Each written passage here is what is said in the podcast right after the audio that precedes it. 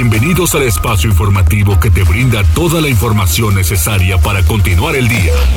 Mariloli Pellón, Osalier Viveros y el mejor equipo de reporteros y especialistas son tu enlace con lo más relevante de Puebla, México y el mundo.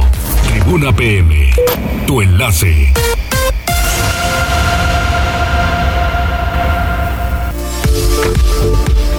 ¿Qué tal? ¿Cómo están? Muy buenas tardes. Ese es el Q. Muy bien, Cóndor. Muy bien, me dice. Va. ¿Cómo les va? Avi, ¿cómo están? ¿Todo en orden? ¿Cómo estás, Jazz? Muy bien, muchas gracias. Qué bueno. ¿Cómo estás, Osair? Muy bien, Mariloli, muy buenas frío? tardes. No, no tengo frío, pero tampoco tengo calor, ¿eh? Pero es que como le- me le he pasado en la, en la oficina, no es que dé mucho el sol por ahí. Ajá. Entonces, sí, la verdad es que no, no he visto cómo anda el ambiente allá afuera, Ajá. pero no, la verdad es que ni frío ni calor. Pues sí. Pero está de ladito además. Está bien, está bien, está bien, está bien. Está agradable, digamos. Exacto, exacto. Digamos. Muy Fresco. bien. Y tenemos líneas de comunicación. Así es que se pongan en contacto con nosotros al número en cabina 242 1312, la línea de WhatsApp 22 23 90 38 10 y que nos escriban en redes sociales. En Twitter nos encuentran en las cuentas de arroba noticias tribuna, arroba mariloli pellón y arroba viveros guion bajo tribuna o también nos pueden dejar un mensaje, escribirnos en la transmisión de redes sociales. Estamos en Facebook, en las páginas de Tribuna Noticias, Tribuna Vigila, Código Rojo y La Magnífica. Así es, así es. Y pues vámonos con las tendencias. Tribuna PM. ¿Qué onda, Jazz? ¿Qué encontraste? Muchas gracias, Loli Osair. Las tendencias que les presento este viernes van encaminados, bueno, la primera de ellas con el próximo Día de la Mujer, que es el 8 de marzo, y es que a través de redes sociales eh, bastantes personas han compartido fotografías de lo que se encontraron esta mañana en el centro histórico de la Ciudad de México, y es que han instalado, bueno, durante la madrugada instalaron vallas para proteger, digo, entre comillas, proteger las, eh, eh, bueno, bastantes inmuebles de esta ciudad, como la Catedral Metropolitana, el Ángel de la Independencia, el Hemiciclo a Juárez, el Palacio de Bellas Artes, algunos eh, restaurantes y negocios del Paseo de la Reforma y de Avenida Juárez, y también el Palacio Nacional, es donde están colocando estas vallas, y por supuesto, no hay acceso eh, peatonal, si es que la gente quiere pasar a estos lugares. Hasta el 8 de marzo no habrá acceso peatonal y eh, al menos la, la se- Secretaría de Seguridad de la Ciudad de México ha eh, dicho que esta instalación de vallas es para evitar eh, actos vandálicos que han sido registrados en años pasados. Las imágenes en un, momento, en un momento más se las compartimos en redes sociales. Ahí está esa instalación de vallas. Por otra parte, otra tendencia que les presento y tiene también que ver con la Ciudad de México, recordarán que en la semana estábamos hablando que la Secretaría de Educación Pública Federal había cancelado el proyecto de las escuelas de tiempo completo y esta, bueno, este mediodía la jefa de gobierno Claudia Sheinbaum explicó y dijo que este programa se mantendrá al menos en eh, bueno, en, en la Ciudad de México son 500 escuelas las que van a seguir funcionando. Se hará cargo el gobierno de la Ciudad de México y eh, deja en claro la jefa de gobierno que las eh, actividades académicas serán continuarán siendo reguladas por la Secretaría de Educación Pública. Y respecto a los alimentos eh, se anunció que se le dará a los papás una ayuda económica para que ellos puedan hacerse cargo de los alimentos hasta ahí esa parte de las escuelas. Y cerramos con una tendencia eh, internacional y es que una cadena de supermercados estadounidense de nombre Publix que ha sido bueno que fue fundada en 1930 y tiene más de 1280 eh, sucursales en toda la Unión Am- Americana anunció que va a dejar de vender eh, el vodka bueno todos los vodka que son de fabricación rusa y esto es con apoyo al pueblo ucraniano Tan En- bueno que es tú. tan bueno que es, pero dice que va a dejar de venderlos y la pregunta sería qué va a pasar con esas botellas, ¿no? Ajá. Si las van a tirar, si las van a regresar, quién sabe. Las van a dejar añejando. La van a dejar añejando. Y hasta aquí lo más importante que les presento que pueden encontrar en Tribuna Noticias. Así es. Muchas gracias. De nada. Que estés muy bien. Igual.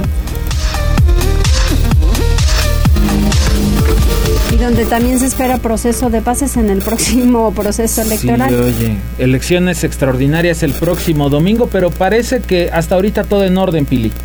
Así es, todo parece indicar así. Y bueno, tanto el Instituto Nacional Electoral como el, el INE, bueno, pues han trabajado eh, para que esta elección extraordinaria que se efectuará en los municipios de San, eh, San José Aguatlán, Teotlalco y Santa Rita Tlahuapan se lleven a cabo en orden, en paz y en tranquilidad.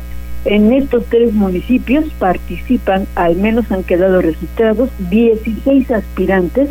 En cada uno de estos sitios habrá, por supuesto, observadores electorales y se ha capacitado a personal que se encargará de atender 70 casillas que se establecerán en estos tres municipios. En donde hay más candidatos, hay ocho candidatos, es en Santa Rita Tlahuapan. Ahí, eh, bueno, estos ocho candidatos habrán de participar por diferentes partidos, como es Movimiento Ciudadano, Morena PAN, el PES, el PRD, el PRI, PCI y Compromiso por Puebla. Ahí participan, repito, ocho candidatos. En tanto, en San José Miahuatlán solamente participan cuatro y también en Teotlalco solamente participan cuatro. Esto debido a que eh, por decisión y por eh, una determinación de la máxima autoridad electoral, ahí no podrán participar los partidos que no tuvieron candidatos en junio del año pasado. Ellos no podrán participar, no obstante que habían solicitado pues la intervención incluso de la sala superior para que se les permitiera. Sin embargo, se ratificó la decisión que solo podrán participar en esas elecciones de Miahuatlán, así como de Teotlalco, solamente Movimiento Ciudadano, el PAN, el PRD, el PRI y el PCI. Cada uno de estos partidos han presentado sus respectivos candidatos, pero además también respetando las cuotas de género, que ha sido pues uno de los factores determinantes para que se pueda efectuar esta elección. Repito, se instalarán 70 casillas electorales, habrá un grupo de observadores electorales y bueno, las autoridades han solicitado el apoyo de la Secretaría de Seguridad Pública, pues para que observen que se mantenga el clima de seguridad en estos tres municipios. Tanto hay que recordar que en San José Miahuatlán y en Teotlalco, pues no se pudo efectuar el año pasado la elección porque eh, pues un grupo tomaron las instalaciones de la autoridad electoral que impidieron la salida pues de todo el material de las urnas y de las boletas por lo que no se pudo efectuar la elección. Por eso ahora habrá una vigilancia especial pues para que se mantenga el orden en esos lugares. La elección se abrirá a las 8 de la mañana y se cerrará a las 6 de la tarde y bueno pues espera la concurrencia de los electores el reporte. Muchísimas gracias, Pili. Vamos ahora con Liliana, porque la seguridad para los votantes y candidatos a la elección extraordinaria, dice el gobernador, lo dijo así en la mañana, está garantizada. Liliana. Gracias, Mariloli. El gobierno del estado ya ha desplegado un operativo, tanto logístico como de seguridad pública, en los tres municipios, que este domingo 6 de marzo tendrán elección de alcalde y regidores, La Huapan, Teotlalco y Aguatlán. Así lo informó Miguel Barbosa Huerta, titular del Ejecutivo en la entidad, al reiterar el compromiso de que por parte del Estado se ofrecerá todas las condiciones para que la población involucrada pueda ejercer su voto de manera segura, transparente y democrática. Y así lo decía, escuchemos se marcha desde los apoyos logísticos que se otorgan para que el material electoral venga de la Ciudad de México, donde se elabora, resguardando los órganos electorales y garantizando que el derecho a votar para este domingo en tres municipios para elegir a sus autoridades municipales sea pacífico, democrático y de verdad de construcción de una buena sociedad sobre el presunto atentado que habría sufrido la familia de Marcos Calderón Altamirano, candidato a la presidencia municipal de Tlahuapan por el PRD. El mandatario calificó el hecho como un incidente menor. Agregó que los participantes en la contienda deben estar tranquilos porque el Estado se encargará de dar seguridad a los contendientes y sus familias. Es el reporte. Muchísimas gracias Liliana. Pues sí, al final de cuentas, y también digo, los votantes es mucho de los votantes, ¿no? Dejemos confrontaciones Vamos derechos. Los votantes y los grupos. Sí, por eso. O sea, todos tienen que Digo, de pronto tú como votante sales, ah, eh, emites tu voto, pero los grupos que están ahí De pues choque. interesados, ya Sí, sabes, claro. son los que de pronto llegan a reventar las cosas. Así es. Vamos con Alfredo Fernández con temas de seguridad. Oiga, qué accidente el que se registró esta mañana en el cruce de la 23 Poniente y la 23 Sur. Una, bueno, dos personas fallecieron, una en el lugar de los hechos, la otra, poquito después de haber ingresado al hospital de traumatología, Alfredo Fernández llegó al lugar de los hechos. Alfredo, ¿cómo estás? Buena tarde. Hola, ¿qué tal? Muy buena tarde, Osair. Buena tarde a todo el auditorio. Así es, pues aproximadamente a las 4 horas del viernes, el conmutador del 911 recibió el reporte de un accidente entre dos particulares en el cruce de la 23 Poniente y 23 Sur, como mencionaba. En respuesta, paramédicos de Suma y Protección Civil acudieron hasta ese punto, donde encontraron un vehículo Chevrolet Aveo negro y un Seat Ibiza blanco chocados y que luego de haber eh, colisionado en este punto se estrellaron contra una barrera de contención. En el interior de estos vehículos, al menos tres personas con graves heridas. Mediante herramientas hidráulicas lograron eh, liberar a los lesionados y tuvieron que retirar el techo del vehículo de color negro, en el cual lamentablemente, eh, pues en este, eh, en el asiento trasero encontraron a una persona sin vida y lograron rescatar a otra con graves lesiones. En cuanto al otro vehículo, pues eh, rescataron a una persona más. Minutos más tarde se supo que uno de los trasladados habría fallecido en el Hospital de Traumatología y Ortopedia, sumando ya dos fallecidos de este terrible accidente. Los vehículos fueron retirados a- aproximadamente a las 8 horas, reabriendo el tránsito en el lugar luego de aproximadamente unas 4 horas. Cabe destacar que en el automóvil de color blanco se localizaron botellas de cerveza, un, vari- un vaso tequilero y varios refrescos. Hasta aquí la información. Qué barbaridad, pues ahí está, ¿no? Pero sigue la irresponsabilidad, es que de verdad ya nos dieron permiso de salir un poco más, no, pues entonces ya vamos a fiestas, ya vamos a todo, pero también hay que entrarle a la tomadera. Y hay que ser responsables. Digo, al final si ya saben que van a irse de fiesta, lo malo no es que se vayan de fiesta. Lo malo es que se pasan de copas y salen a manejar en ese estado. Digo, al final cuando les toca a los que tomaron, pues ni modo, digo, fue irresponsabilidad de ellos. Toda vida se, se, se lamenta si es que llegaran a perderla, pero de pronto también afectan a terceros, o sea, gente que ni siquiera estaba en la fiesta, que va al trabajo, que está regresando a su casa y te ves involucrado en un accidente, todo por un irresponsable que iba con exceso de velocidad y con sus alcoholes encima. Vamos a continuar con temas de seguridad. Procesaron a Francisco José, el ex titular de la Auditoría Superior del Estado, esto lo informó la Fiscalía. En audiencia, la Fiscalía General del Estado de Puebla sustentó datos de prueba que derivaron en la vinculación a proceso de Francisco José por el delito de operaciones con recursos de procedencia ilícita. La institución solicitó y obtuvo de la autoridad judicial orden de aprehensión en contra de Francisco José, a quien detuvo el viernes 25 de febrero de 2022 durante un cateo al domicilio del fraccionamiento La Vista Country Club en San Andrés Cholula, Puebla. Presuntamente, el ahora imputado, a través de prestanombres y empresas fachada, adquirió y ocultó diversos bienes, muebles e inmuebles. La Fiscalía Especializada en Investigación de los delitos de operaciones con recursos de procedencia ilícita, fiscales y relacionados, da seguimiento a los hechos por los que Francisco José permanecerá con la medida cautelar de prisión preventiva. Pues ahí está, muchas gracias y pues al final ahí estaba sobre la investigación también, ¿no? Otro él- que se puso a contestar los tweets de la Fiscalía diciendo que eh, fue en la semana, ¿no? A principios de la semana. ¿Cuándo lo vimos? La semana pasada, Semana ¿no? pasada. Que había subido con su esposa. Eh, bueno, eso fue un video, pero haz de cuenta, este, algo puso la fiscalía, dio a conocer algo sobre el proceso. Y les corrigió la él- plana. Él les contestó a través de Twitter y a los pocos días, ándale, su orden de aprehensión. Sí, caray. Bueno, vamos con Gisela. Así es, vamos a temas de la ciudad. Llegó a Puebla el recorrido de madres chiapanecas que exigen justicia para sus hijas víctimas de feminicidio en ese estado, en Chiapas. Y la marcha, bueno, pues va a llegar hasta la Ciudad de México. Gisela, tienes los detalles. Así es, Osair, te saludo con mucho gusto, igual que a nuestros amigos del auditorio, y te comento que pues dos madres de familia oriundas de Chiapas revelaron que asesinaron a sus hijas de 13 y 19 años de edad, pero a la fecha no han obtenido justicia. En la plancha del Zócalo de la ciudad de Puebla, las mujeres refirieron que ante el dictamen de las autoridades de Chiapas, misma que cuenta con una serie de inconsistencias, tienen la necesidad de caminar y mendigar justicia al presidente de la República, Andrés Manuel López Obrador, y es que aseveraron están en su derecho de buscar esclarecer los hechos y frenar la impunidad, una vez que no solo le quitaron la vida a sus hijas, sino que asesinaron a sus propias familias. Así lo decían. que ya basta de tanta corrupción. Eso es lo que queremos, que el señor Andrés Manuel López Obrador escuche a estas dos madres que vienen desde Chiapas. La verdad, no tuviéramos esta necesidad de caminar y andar mendigando justicia, porque sabemos que la justicia debe de existir y nosotros estamos en todo nuestro derecho, porque no solo nos arrebatan a nuestras hijas, también nos asesinaron a nosotros. Y en el momento que sentenciaron a este hombre, igual me vuelven a asesinar por dos veces a mí. Entonces ya basta. La verdad, la impunidad debe de, acabarse. Andrés Manuel López Obrador lo dice siempre en sus mañaneras, que no hay compadrazgos, no hay amigos, no hay familia. ¿Y entonces qué está pasando?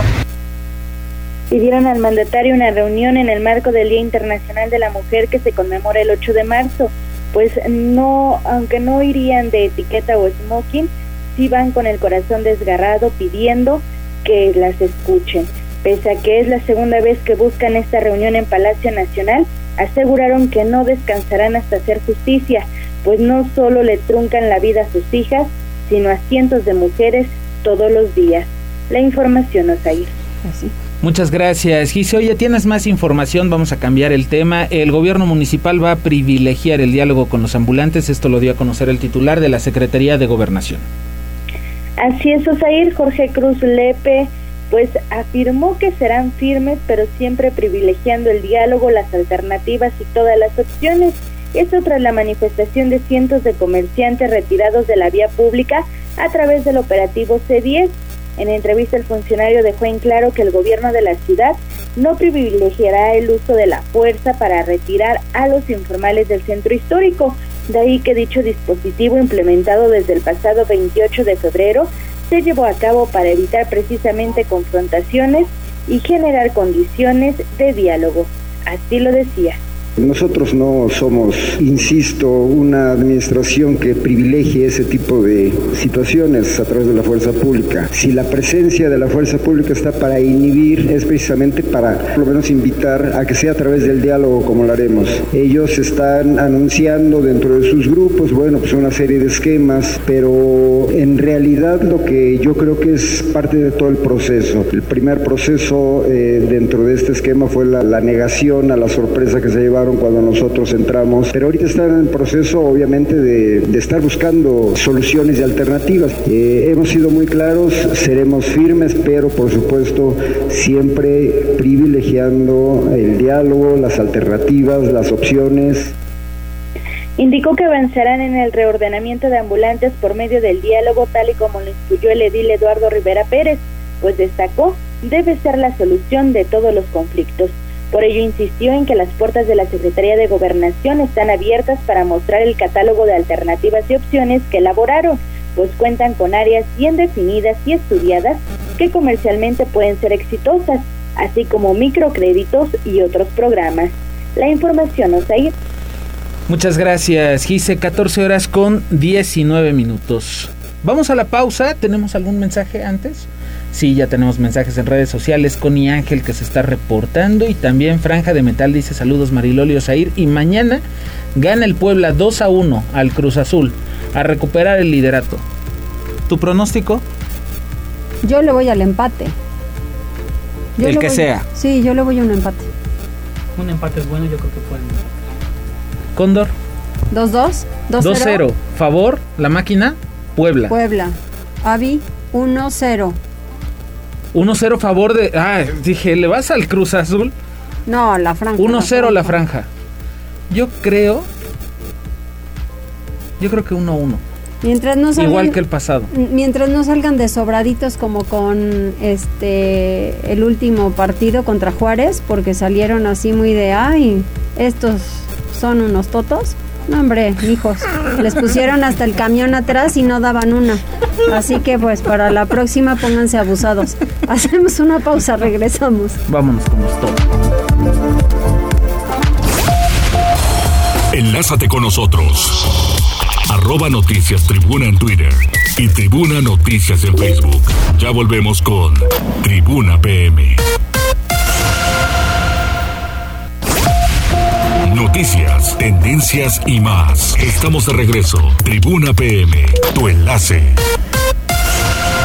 Continuamos en Tribuna PM, 14 horas con 24 minutos. En la línea telefónica, Marco Antonio Prosperi, presidente de Canaco. ¿Cómo estás? Hola Mariloli, un gusto saludarte. Muy bien, gracias a Dios. Muy buenas tardes. Un saludo a ti y a tu amable auditorio. Muchas gracias. Oye, Toño, a ver, platícame muchas cosas, porque tú, mejor que nadie, eh, pues sabes lo que significa el centro histórico para muchas familias, para mucha gente, y cómo han visto ustedes en la Cámara de Comercio la, los diversos operativos que se llevan a cabo para la no instalación de vendedores ambulantes en muchas calles en donde ya se habían apoderado de ellas y que hoy en día a mucha gente me ha escrito, me ha dicho que bien se ve la ciudad así. Así es, es eh, totalmente de acuerdo con los comentarios.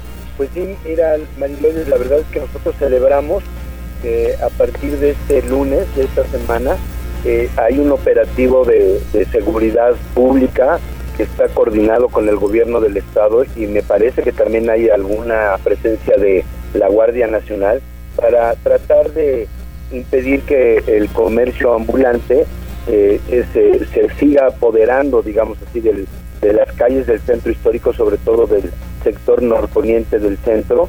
Y pues nosotros estamos, eh, respaldamos y celebramos la decisión del del presidente municipal a tomar esta acción. La Marilol es un dato que, está corroborado, es un dato real.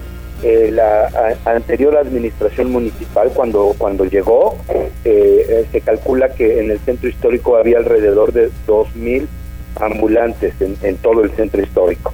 Cuando sale el 15 de octubre del año pasado la anterior administración, se calcula que había 5.800 ambulantes, es decir, casi en tres años se triplicó la cantidad de, comerciantes informales en el centro histórico, cosa que obviamente va contra toda, digamos, lógica, va contra...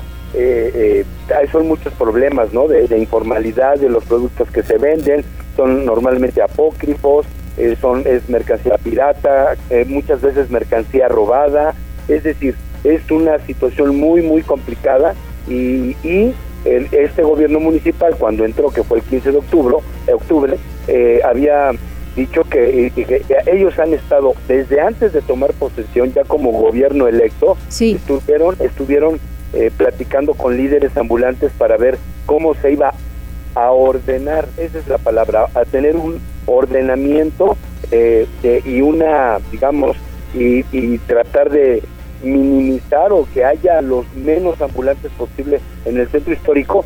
Este, dicho lo cual, el, cuando entra eh, el alcalde eh, Eduardo Rivera, ese fin de semana que entró, no hubo ambulantes en el centro histórico y esto fue debido a las pláticas que, estuvieron teniendo. Ya pasaron cuatro meses y no había, aunque ya se habían eh, en algunas calles, se habían quitado, se habían apostado en otras que hace muchos años no había ambulantes como puede ser la 4 Poniente, que ya se habían apropiado de la 4 Poniente de la 5 de mayo de la 3 Norte, donde cuando hace muchos, muchos años ya no había presencia total, que en conclusión se tuvo que hacer un operativo y, y la verdad nosotros lo celebramos y nosotros hacemos un llamado a los líderes ambulantes para que a base del diálogo se puedan eh, se pueda ordenar. Mira hay varias propuestas para ellos eh, primero, que se fueran a mercados municipales o mercados que hay en, la, en, todo el municipio, reubicarlos en mercados donde hay espacio. Segundo, que se pudieran hacer mercados sobre ruedas y que fueran itinerantes, que de, un, día en, alguna colonia, el otro día en otra colonia. Seguramente van son exitosos esos eh, mercados eh, sobre ruedas o rodantes. Esa es la opción. también podría buscarse un espacio en el mismo centro histórico, pero en un espacio ya, ah, en un área donde pudiera hacerse una nueva reubicación de estos comerciantes, pero la cuestión es también ya irlos subiendo a, a, que sean, estén dados de alta ante Hacienda, que paguen sus impuestos, cosa que no es nada, eh, este, no es ninguna locura ni ninguna este, propuesta, al contrario, tratar de que estos comerciantes, porque al final, pues ellos son comerciantes también, pues se empiecen a regularizar y, así ya con, con, dados de alta pueden ellos tener acceso a vivienda, tener acceso a seguridad social y obviamente a créditos Marilol. Y entonces, pues este el, el, el operativo sigue, ahí está, y esperemos que haya ya acuerdos para evitar las manifestaciones y, y darle la categoría de ciudad patrimonio a Puebla y a su centro histórico, Marilón. Exactamente. Oye, Toño, y otra cuestión. El Ayuntamiento de Puebla ha tenido,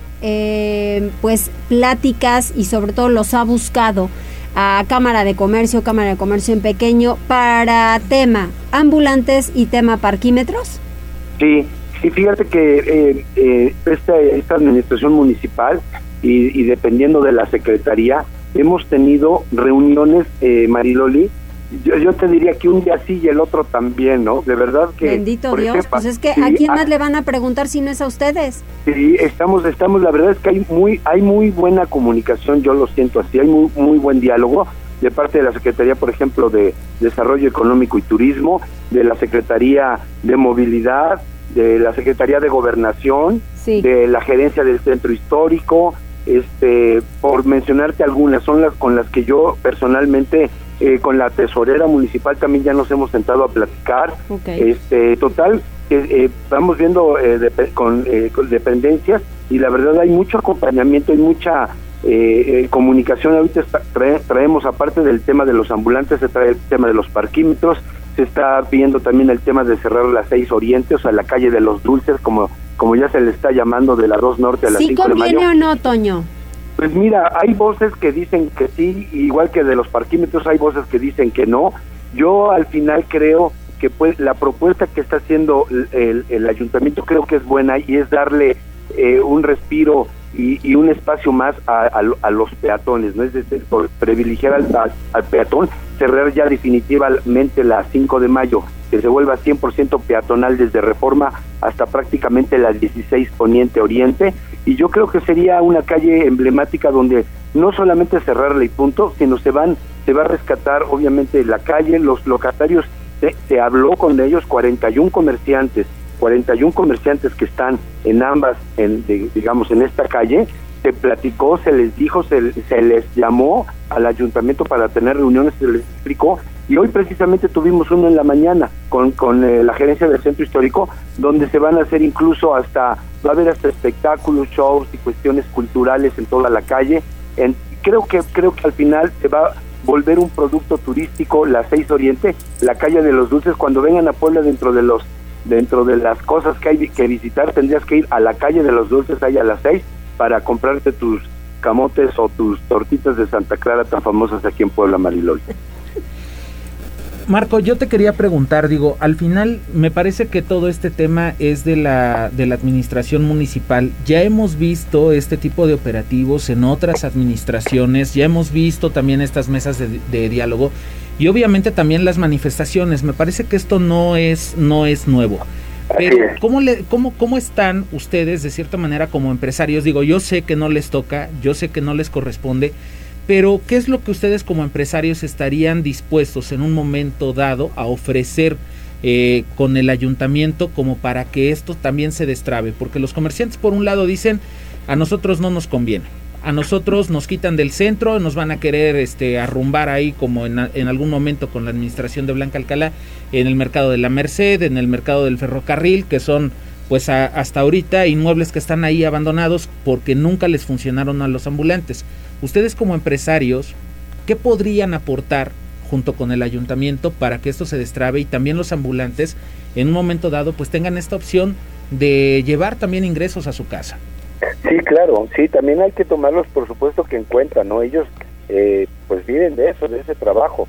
Eh, aquí desgraciadamente hay también un tema de que, ah, bueno, sabemos que hay grupos que el, el tema del puesto ambulantes es, es, es como eh, la fachada de otros negocios que hay por detrás. Digo, no hablo de todos, ¿verdad? Sí. Pero se sabe que, que también hay, hay grupos donde hay, hay, hay narcomenudeo y, y hay otro tipo de delitos que, eh, que entonces hay que tener mucho cuidado porque entonces no estamos hablando de, de, un, de un ambulante, sino estamos hablando de, de personas que se dice que se dedican a, a delinquir, ¿no? A hacer cosas que no están, que no son, no son buenas. Entonces, mira, nosotros las propuestas estos del reubicarlos y todo son propuestas y creo que son propuestas reales y, y, y son opción. Desgraciadamente para ellos, no. Es decir, Lo que quiere un, comercio, un comerciante ambulante es estar en, las cinco, en la esquina de las 5 de mayo y la reforma y ahí poner su puesto. Sería el, es lo ideal, ¿no?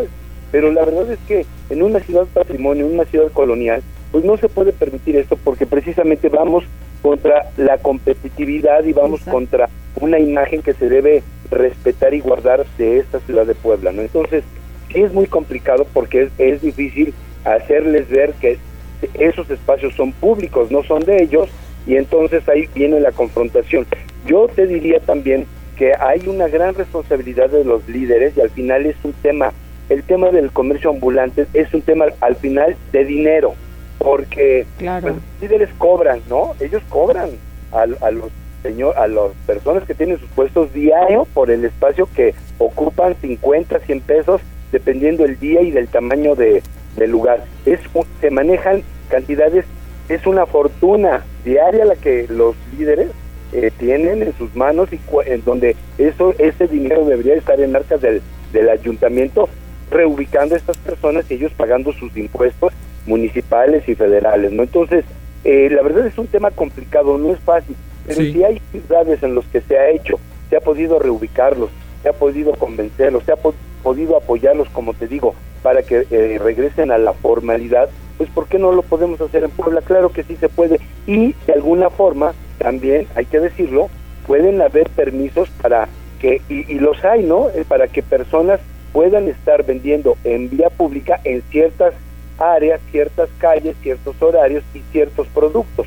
Entonces, ahí es, eh, por eso yo hablo de un reordenamiento, ¿no? O sea, ordenamiento, hay que ordenar el comercio informal en la ciudad de Puebla. Pues sí, pero que haya este mano firme y, y, que se mantenga, ¿no? Porque al final pues sí son los comentarios de muchos, pues que no les lleguen al precio, eso también. Entonces creo que ustedes tienen una pauta muy importante para hablar con el ayuntamiento, quienes viven y trabajan en el centro histórico desde hace muchos años, creo que llevan eh, mucho, mucha cuestión de razón y que conocen el centro histórico, conocen los comercios y creo que sí lo deben hablar. Pues gracias, Toño, estaremos muy pendientes. ¿Cómo no, Mariloli? Cuídense mucho y muy buen fin de semana. Gracias, igual. Igualmente, Marco. 14 horas con 36 minutos. Tribuna PM. ¿Y qué dice el tránsito? Adelante, Uciel. Hola, muy buena tarde. Te saludo con mucho gusto y a todo el amable auditorio de Tribuna PM. En este viernes compartimos el reporte vial al momento.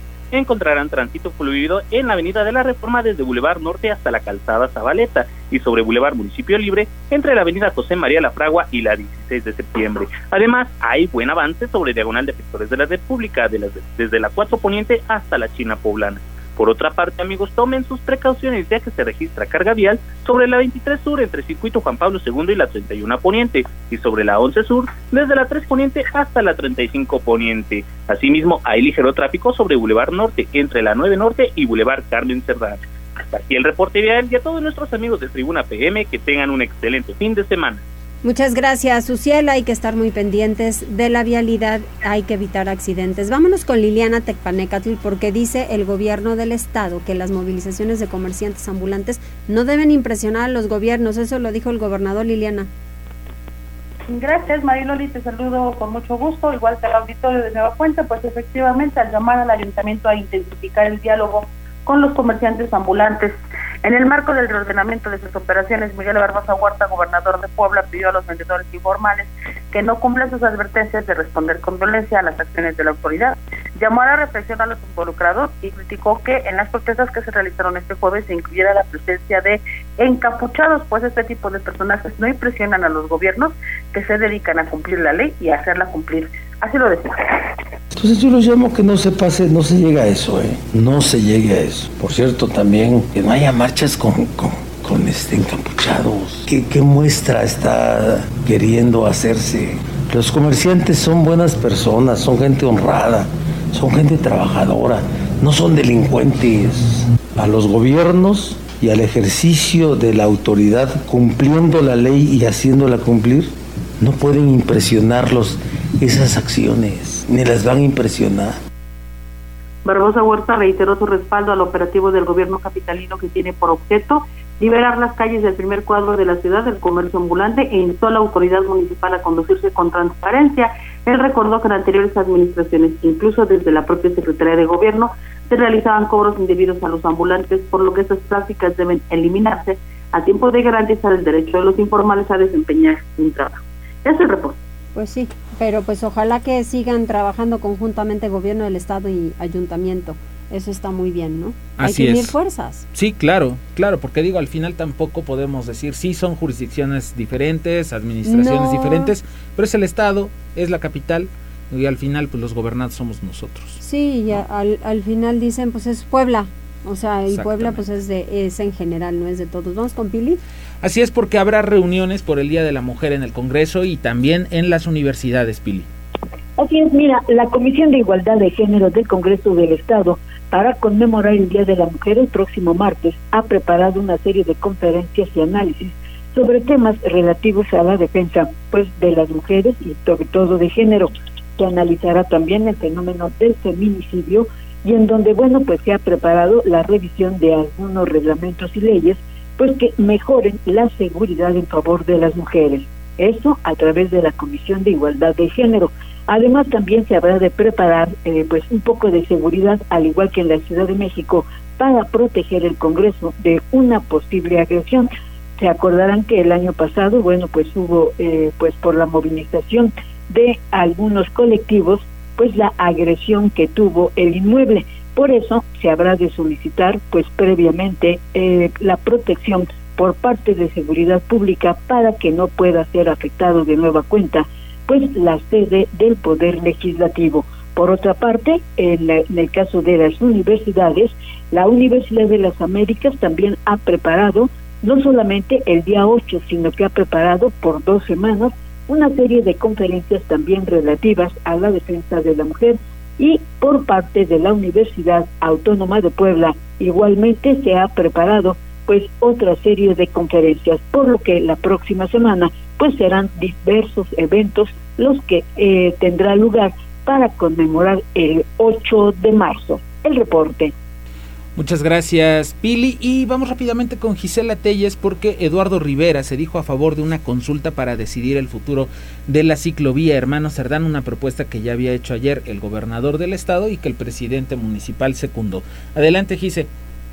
Así es, Osair, el alcalde de Puebla, Eduardo Rivera Pérez, secundó la propuesta del gobernador Miguel Barbosa Huerta para realizar una consulta ciudadana que decida el futuro de esta ciclopista Hermanos Cerdán, luego de que el mandatario anunció que se podría llevar a cabo pues esta consulta para que se tome una decisión con el respaldo de la sociedad, el edil dijo que es una alternativa.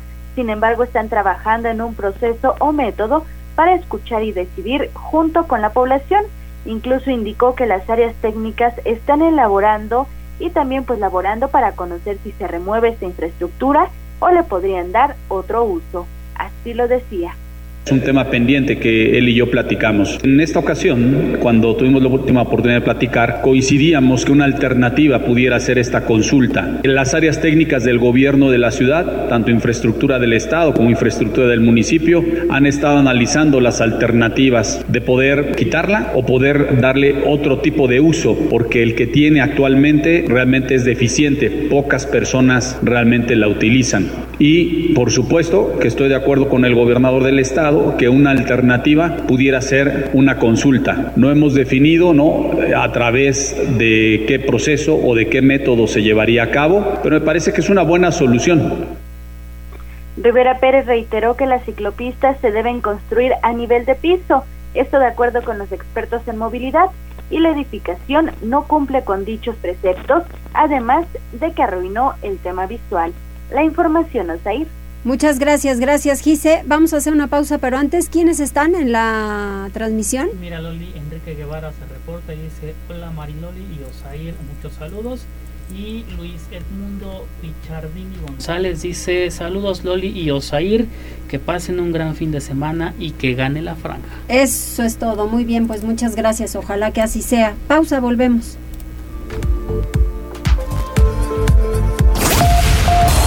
Enlázate con nosotros. Arroba Noticias Tribuna en Twitter y Tribuna Noticias en Facebook. Ya volvemos con Tribuna PM. Noticias, tendencias y más. Estamos de regreso. Tribuna PM, tu enlace. Continuamos en Tribuna PM, 14 horas con 47 minutos. Vamos con Fernando Thompson. Fer, ¿cómo estás? Hola, querida Mariloli, Osair, amigos. Muy bien, gracias a Dios, en este hermoso viernes y aparte, finalmente dentro de la USLAP. ¿Cómo ves, Mariloli? Bien contento. ¿Cómo encontraste el salón? Ay, no lleno de polvo, lleno de insectos, con caca de tlacuache. No, no, no, no. De, hace cuenta como la serie de, de The Walking Dead, la de los Sí, todo abandonado. Ese era, ese era el escenario cuando entramos a la, universidad, a la universidad. Lo hubiéramos rentado como set para The Walking Dead. Ay, Dios. Bueno, pero ahorita, eh, digamos en porcentaje, Fer, eh, ¿cómo va el tema de la rehabilitación? Bien, y fíjate que en tan solo, bueno, del jueves para acá, ya el campus está prácticamente listo, o sea, están limpios los salones, ya cortamos el, el, el pasto, rehabilitamos las tuberías, dejamos todos los servicios de internet funcionando, eh, listos ya para recibir, bueno, el lunes empezamos a abrir cursos para algunos, eh, para algunos, este, algunas clases, algunos cursos. Pero ahora este lunes, este, que sigue el 7, va a ser abierto ya para prácticamente toda la universidad y estamos listos. Ha sido una matada, obviamente, que nos pusimos, pero ya digamos que la verdad, para lo que teníamos antes, estamos como un 90%. Si hay cosas que desaparecieron, ese es otro tema, y vamos a ver después qué se va a hacer ahí, pero nosotros ya estamos con todo el entusiasmo para recibir a nuestros estudiantes. Pues qué bueno, qué bueno que así sea. ¿Cuál es el tema de hoy, Fer? Smashing. Exactamente. A ver, ¿qué es esto del, del, del smishing? Miren, smishing. lamentablemente vamos a hacer varios, eh, pues bueno, si no víctimas, sí van a querer intentar eh, atacarnos a través de los mensajes de texto.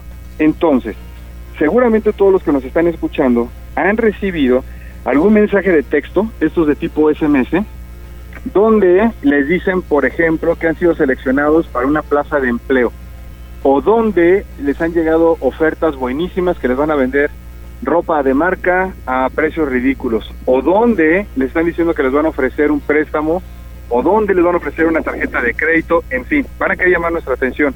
Llegan a tal extremo que inclusive se hacen pasar hay veces por Comisión Federal de Electricidad, por, por, el Servicio de Administración Tributaria. Lo que quieren es llamar nuestra atención a través de estos mensajes de texto y que nosotros demos información. Bien puede ser que te manden una liga donde te digan, eh, usted ha sido preautorizada con un crédito por parte del banco X o de la tienda X, nada más necesitamos que nos proporcione los siguientes datos para poder entregarle su tarjeta que está lista. Y te piden que des tus datos demográficos, nombre, sexo, dirección, y te van a pedir algún dato como tu credencial del INE o tu licencia o tu pasaporte. Pero adicionalmente, ya para concluir el trámite según ellos, te piden una referencia bancaria. Entonces te piden tu cuenta bancaria o te piden tu tarjeta de crédito, tu tarjeta de débito, lo que tengas.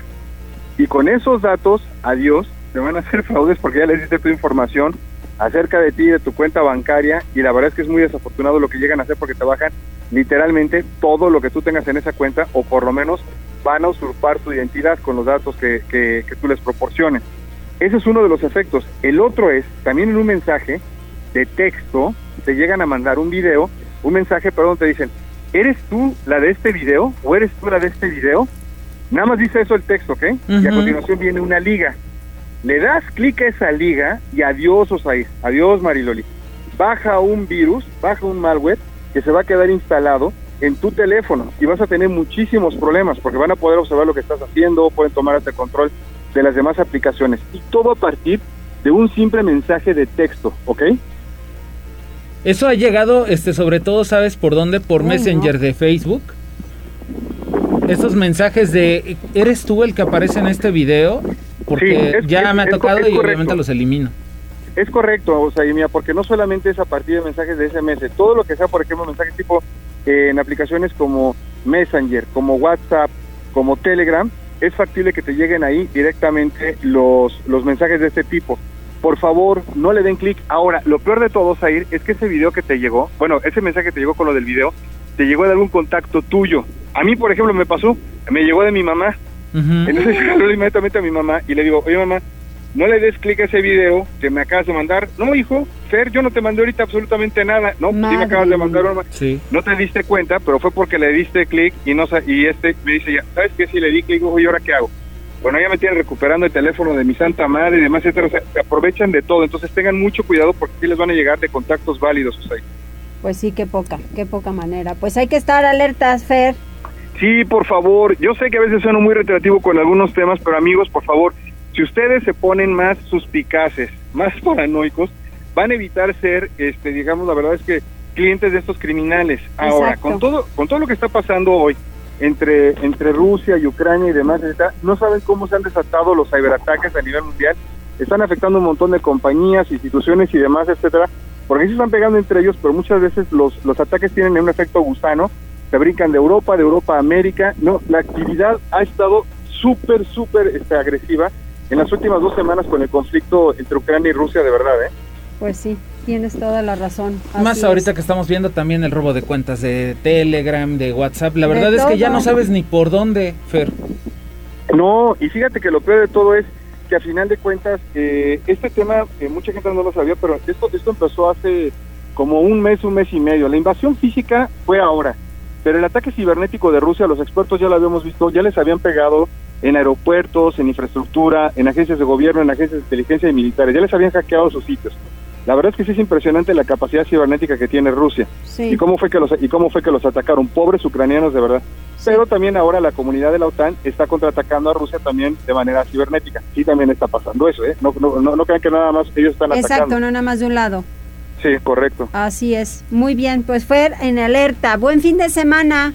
Hasta luego y a todos apoyamos del smishing, por favor. Bonito fin de semana. Dios los bendiga. Bye. Igualmente, Fer, un abrazo. 14 horas con 54 minutos. Nos vamos rápidamente con Ernesto Romero y los deportes. Tribuna PM. Adelante, Neto. ¿Qué tal Mariloli? ¿Qué tal Osair? Muy buenas tardes, buenas tardes a todo el auditorio. Vamos rápidamente con la información deportiva y comenzamos con lo que sucederá mañana sábado porque el Club Puebla busca mantener el invicto, imponer nueva marca del equipo o más, o mejor dicho, igualar la mejor marca de arranque para un conjunto camotero que data del 2004 cuando no conocieron la derrota en sus primeros nueve compromisos. Esto luego de que mañana estará enfrentando a uno de los equipos candidatos contendientes a pelear el torneo que usa 2022 de la Liga MX, como lo es el conjunto de Cruz Azul. Y para ello, el Puebla tratará de regresar a la senda de la victoria, de paso recuperar el primer lugar de la tabla general, mismo que perdió a mitad de semana. El duelo no será nada sencillo porque el conjunto celeste pues está también urgido de conseguir unidades si es que quieren mantener las posibilidades de pelear por el liderato general. Hay que recordar que como local no le ha pasado nada bien en los últimos dos partidos ha conocido la derrota, primero por marcador de dos goles a uno ante Necaxa y después el conjunto santista el pasado fin de semana también le repitió la dosis. Situación contraria a la del Puebla que cada vez que juega en calidad de visitante parece que despliega su mejor fútbol y prueba de ello es lo que sucedió el último fin de semana cuando remontaron un marcador de dos goles para terminar superando al rebaño sagrado por marcador de tres tantos a dos. Así que los dos que nos prometen este fin de semana es el que se llevará mañana a partir de las nueve de la noche en las instalaciones del Estadio Azteca, donde se espera una gran existencia por parte de los seguidores del conjunto poblano que están bastante, bastante contentos con el rendimiento que está mostrando el equipo dirigido por Nicolás Larcamón. Recuerden seguir el minuto a minuto de este compromiso a través de nuestra cuenta de Twitter, arroba Tribuna Deportes y la crónica en tribunanoticias.mx, diagonal deportes. Vámonos con el resto de la fecha número 9, porque también este fin de semana llama poderosamente la atención el duelo que se llevará a cabo en la Sultana del Norte entre Monterrey y América. Y es que cuando se dio a conocer precisamente el calendario, pues todo parece indicar que eh, este iba a ser para eh, que estos equipos estuvieran peleando por los primeros puestos, pero la situación es totalmente opuesta. América atraviesa o ocupa, mejor dicho, el último lugar de la tabla general. Acaba de cesar a Santiago Solari y nombró como técnico interino a Fernando Ortiz, así que el América pues buscará regresar a la senda de la victoria frente a un equipo de Monterrey que tampoco le está pasando nada bien. Ocupa el penúltimo puesto de la tabla general, a pesar de que todavía tiene dos partidos pendientes. Monterrey también cesó el último fin de semana a Javier El Vasco Aguirre y nombró al Rey Midas, a Víctor Manuel Kusevich, quien ha tenido un paso exitoso con el conjunto de la Sultana. Prueba de ello son sus dos campeonatos de liga, así como tres ligas de campeones de CONCACAF. Veremos qué equipo es el que por fin despierta cuando se ven las caras. Mañana sábado a partir de las 7 de la noche. Santos, Santos que lleva dos victorias de forma consecutiva tras su nombramiento de Lalo Fentanes como técnico interino, buscará su tercer triunfo consecutivo cuando esté enfrentando al conjunto de las Chivas en uno de los últimos llamados por parte de Marcelo Michele Año. También de semana destaca el duelo entre eh, Pumas y Mazatlán que se llevará a cabo el próximo domingo a partir del mediodía. Mariloli, Oseir, hasta aquí lo más relevante en materia deportiva. Muchas gracias, Neto. Nos escuchamos el próximo lunes que gane la franja. Suerte, suerte para el pueblo. Saludos, buen fin de semana. Gracias igualmente. Nos vamos a ir. Que tengas excelente fin de semana, Mariloli. Rápidamente, Luis Alfredo Santiago Osorio dice respeto, amor y justicia. Feliz mes a la mujer y siempre. Saludos, equipo. Muchas gracias. Buen fin de semana. Que les vaya muy bien. Bye. Hasta lunes.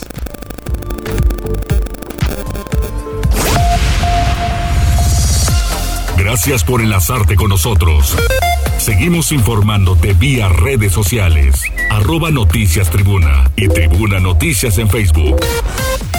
Tribuna PM es un producto de Tribuna Comunicación. Fuerza en medios.